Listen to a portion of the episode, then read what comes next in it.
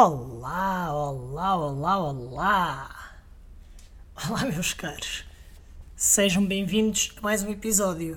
Eu não sinto que é verdade, mas este é o episódio número 6 da segunda temporada. O que é que isto quer dizer? Nada de especial, mas em boa verdade, desde que este projeto começou e contando com este episódio, já são 22 aqueles que estão no ar. Dá para acreditar? Hum, se vocês não, eu sim. Mas é pá, hoje não estou aqui para falar sobre os episódios, nada disso. Hoje, muito possivelmente, estou aqui para falar muito sobre coisa nenhuma. Não, não muito sobre coisa nenhuma, mas muita coisa. Vá, algumas coisas, pronto, para ser mais. Uh, para ser mais sincero, para ser mais verdadeiro. E o primeiro tópico, e agora vamos deixar de merdas, uh, de brincadeiras. O primeiro tópico que me leva a falar-vos hoje é sobre a família. Este não é um tema propriamente fácil mas sendo curto e grosso. Família, para mim, são os que se têm por casa: o pai, a mãe, a avó, as irmãs, cunhados, sobrinhos. Ok, que as irmãs e respectivos já se encontram fora, cada um em sua casa, cada um em seu país, em sua zona. Mas são família. Todos os outros familiares Hum. Hum. Depende muito das pessoas em questão. Felizmente que os Slipknot na música Till We Die têm um ensinamento maravilhoso. Family is so much more than blood. Ou seja, família não é apenas sangue, não é apenas linhagem. Há muito que vai para além disso às ligações. As ligações que se criam através de comportamentos e atitudes. E sinto que a minha família é cada vez menor e ainda bem que assim é, verdade seja dita. Verdade seja dita, ainda bem que assim é. Eu vou tentar que a misantropia não se mostre demasiado, mas ainda bem que eu tenho família para além daquela que se tem por casa. Que é justamente para me mostrar que a misantropia, até certo nível, consegue ser boa, saudável e uma saudável forma de vida. Claro que eu estou para aqui exagerar nem tanto ao mar, nem tanto à terra. Mas o conceito de família, clã, é ridículo, especialmente quando dizem que é para se gostar da família apenas por questões de sangue. Eu tenho de gostar apenas porque alguém é sangue do sangue. Não, nem por isso. E se tenho pessoas que não gosto, e tenho, não vou vestir o papel de pessoa hipócrita e passar manteiga, por assim dizer. Sou quem sou, do jeito que sou, quem gosta e aceita perfeito muito bem, quem não gosta. Ou pelo menos que faça como eu e mostre um pouco de respeito. Já para não falar de vergonha na cara, mas isso é um outro assunto, eu não quero estar para aqui de todo lavar a roupa. Passa a ambulância, passa lá. Pronto, esta era dos chapadores. E estar a gravar em direto e num sítio muito movimentado da cidade, da capital, tem os seus perks.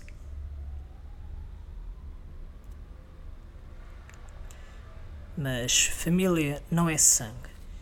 E se for apenas sangue, mostra que não presta, que é pobre e que deixa muito, mas mesmo muito, a desejar.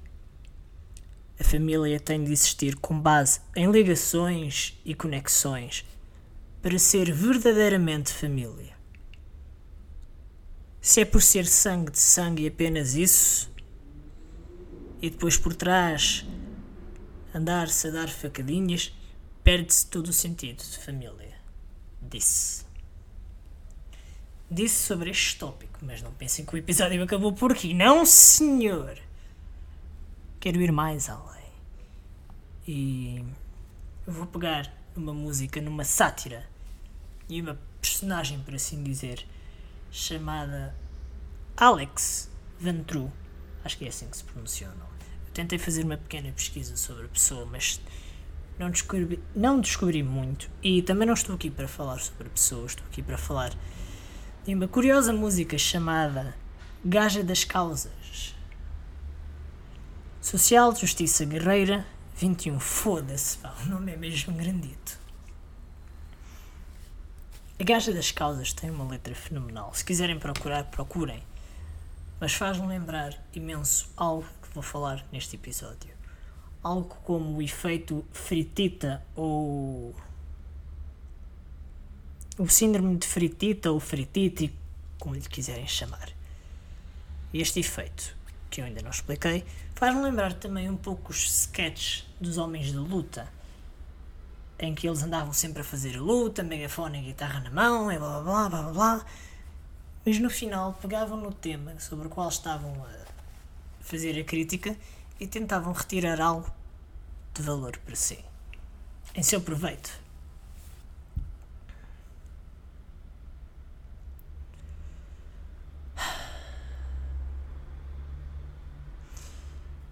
Vocês desse lado conhecem alguém que seja de causas e que depois ande por aí a fazer coisas que ponham a causa em causa eu conheço e eu acho essas pessoas verdadeiramente deliciosas. Casos de estudo. Vamos a exemplos práticos. Ora bem, vou pegar aqui num exemplo muito prático. Uma pessoa que, por exemplo, se mostre contra o aprisionamento de animais ou a utilização de animais para fins recreativos, como por exemplo animais nos aquários que existem aqui por Lisboa e por muitos mais nesse mundo fora. Os jardins zoológicos, o que for, whatever. Partilham a torto e a direito notícias, imagens contra esses espaços. Mas depois, onde é que vão quando vão para encontros? Pois, justamente para esses espaços é de se fritar a pipoca, caraças. Daí o frititi. É que há pessoas de causas que me causam algumas aversões, caraças. Continuando no maravilhoso mundo deste síndrome. Porque é mesmo um mundo muito maravilhoso.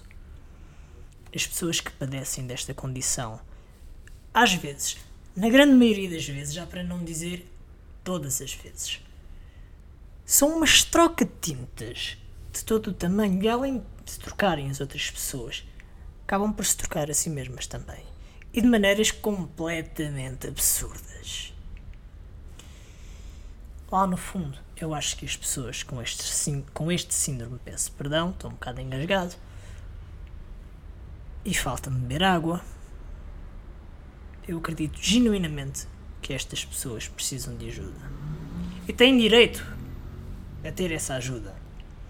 Mas também creio que para a ajuda possa fazer efeito, é necessário haver o reconhecimento de que é preciso ter ajuda. Não creio que seja a fugir a melhor maneira para as pessoas se entenderem. Aliás, quanto mais se foge, maiores são os desentendimentos, as discórdias e as desuniões. E lá vem outra ambulância. Vamos deixá-la passar. Ah.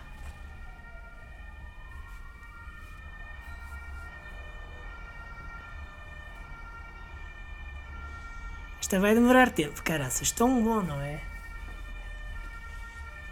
Ah, adoro.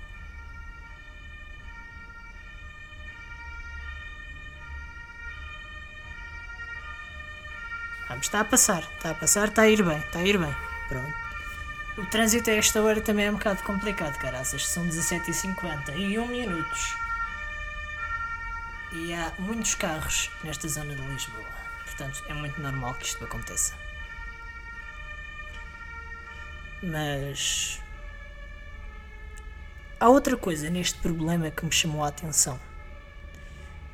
Que é o ir em modas só porque sim só porque as pessoas sentem que têm de gostar daquilo que os pares gostam, só para se sentirem partes de algo, para serem aceitos ou para cativar.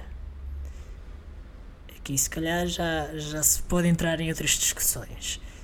Mas vou dar o exemplo do Harry Potter. Já vou à música, calma lá. Mas o Harry Potter, coitadito, não tem culpa nenhuma disto. Mas e aquelas pessoas que gostam de Harry Potter só porque A, B ou C gosto de Harry Potter ou de música? Lembro-me de uma vez, e isto aconteceu comigo. Estava num jantar e uma pessoa perguntou-me se ia ver uma banda Paradise Lost que penso que vieram a Portugal para aí no início de 2020. Eu disse que não porque estava a fazer turnos, estava a fazer turno ao bar do concerto e a estar a trabalhar, portanto não me ia dar para ver. E a pessoa falou muito sobre a banda, pareceu-me extremamente entusiasmada com o concerto, fez alta festa. Só hoje, dia 16 de setembro de 2021, é que percebi que a pessoa tem este síndrome estava muito entusiasmada porque a pessoa querida e amada, ou a futura pessoa querida e amada, ouve heavy metal e afins.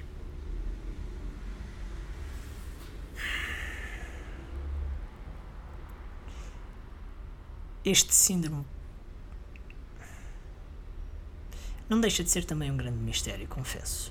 Eu, honestamente, eu não sei se é síndrome, efeito ou feitio mas para isso teria de estudar muito sobre o assunto. Eu não quero fazer, até porque tenho medo de magoar ou eventualmente apanhar alguns dos tiques. E tenho em atenção uma coisa. Eu já o apanhei há sensivelmente alguns anos atrás. Já apanhei pelo menos alguns tiques. Se não foi o síndrome todo, foram alguns tiques. E foi muito difícil afastar-me deles, mas lá consegui abrir os olhos ou dar com os cornos na parede. Desde o isso aconteceu. E, e voltei a mim. Mas reconheço que este síndrome, síndrome ou efeito frititi é um problema bastante grande e afeta muita, muita gente. Como eu não quero acabar este episódio de maneira negra, quero enfim tentar animar um bocadinho as coisas e falar sobre sobre o final de verão e aquele que já parece ser o início do outono. Finalmente, caraças, finalmente! É que eu sempre pensei não ter sido feito para o verão. E agora com o outono, com o aproximar do outono, aproxima-se também o maior período de produtividade relacionada com a arte. Já me perguntaram, e eu acho mesmo que sim, que o estado do tempo tem uma grande influência para mim uh, no meu processo criativo Nestes últimos dias, por exemplo, tenho escrito mais. Tenho até voltado a tocar a guitarra. Fantástico. É que o calor adormece-me um pouco. Eu prefiro muito mais o tempo frio. Epá, agora quase que parecia uma personagem retirada do universo de Bruno Leixo com esta frase. Um, um abraço para o Bruno Leixo e amigos e também para os criadores. E um abraço também para vocês que estão aí desse lado. Um abraço e até para a semana. Pá, foda-se, este episódio está lindo. Uma coisa, eu peço desculpa pela. Não, não vou pedir desculpa pelas asneiras. O episódio vai aparecer com é explícito porque eu digo as neiras. E hoje apeteceu-me dizer algumas caralhadas, portanto, crucifiquem-me se for necessário, mas eu tenho que ser eu, não é? Vá, malta. Até para a semana e portai-vos bem, que eu também me vou portar. Ou assim uma cena qualquer.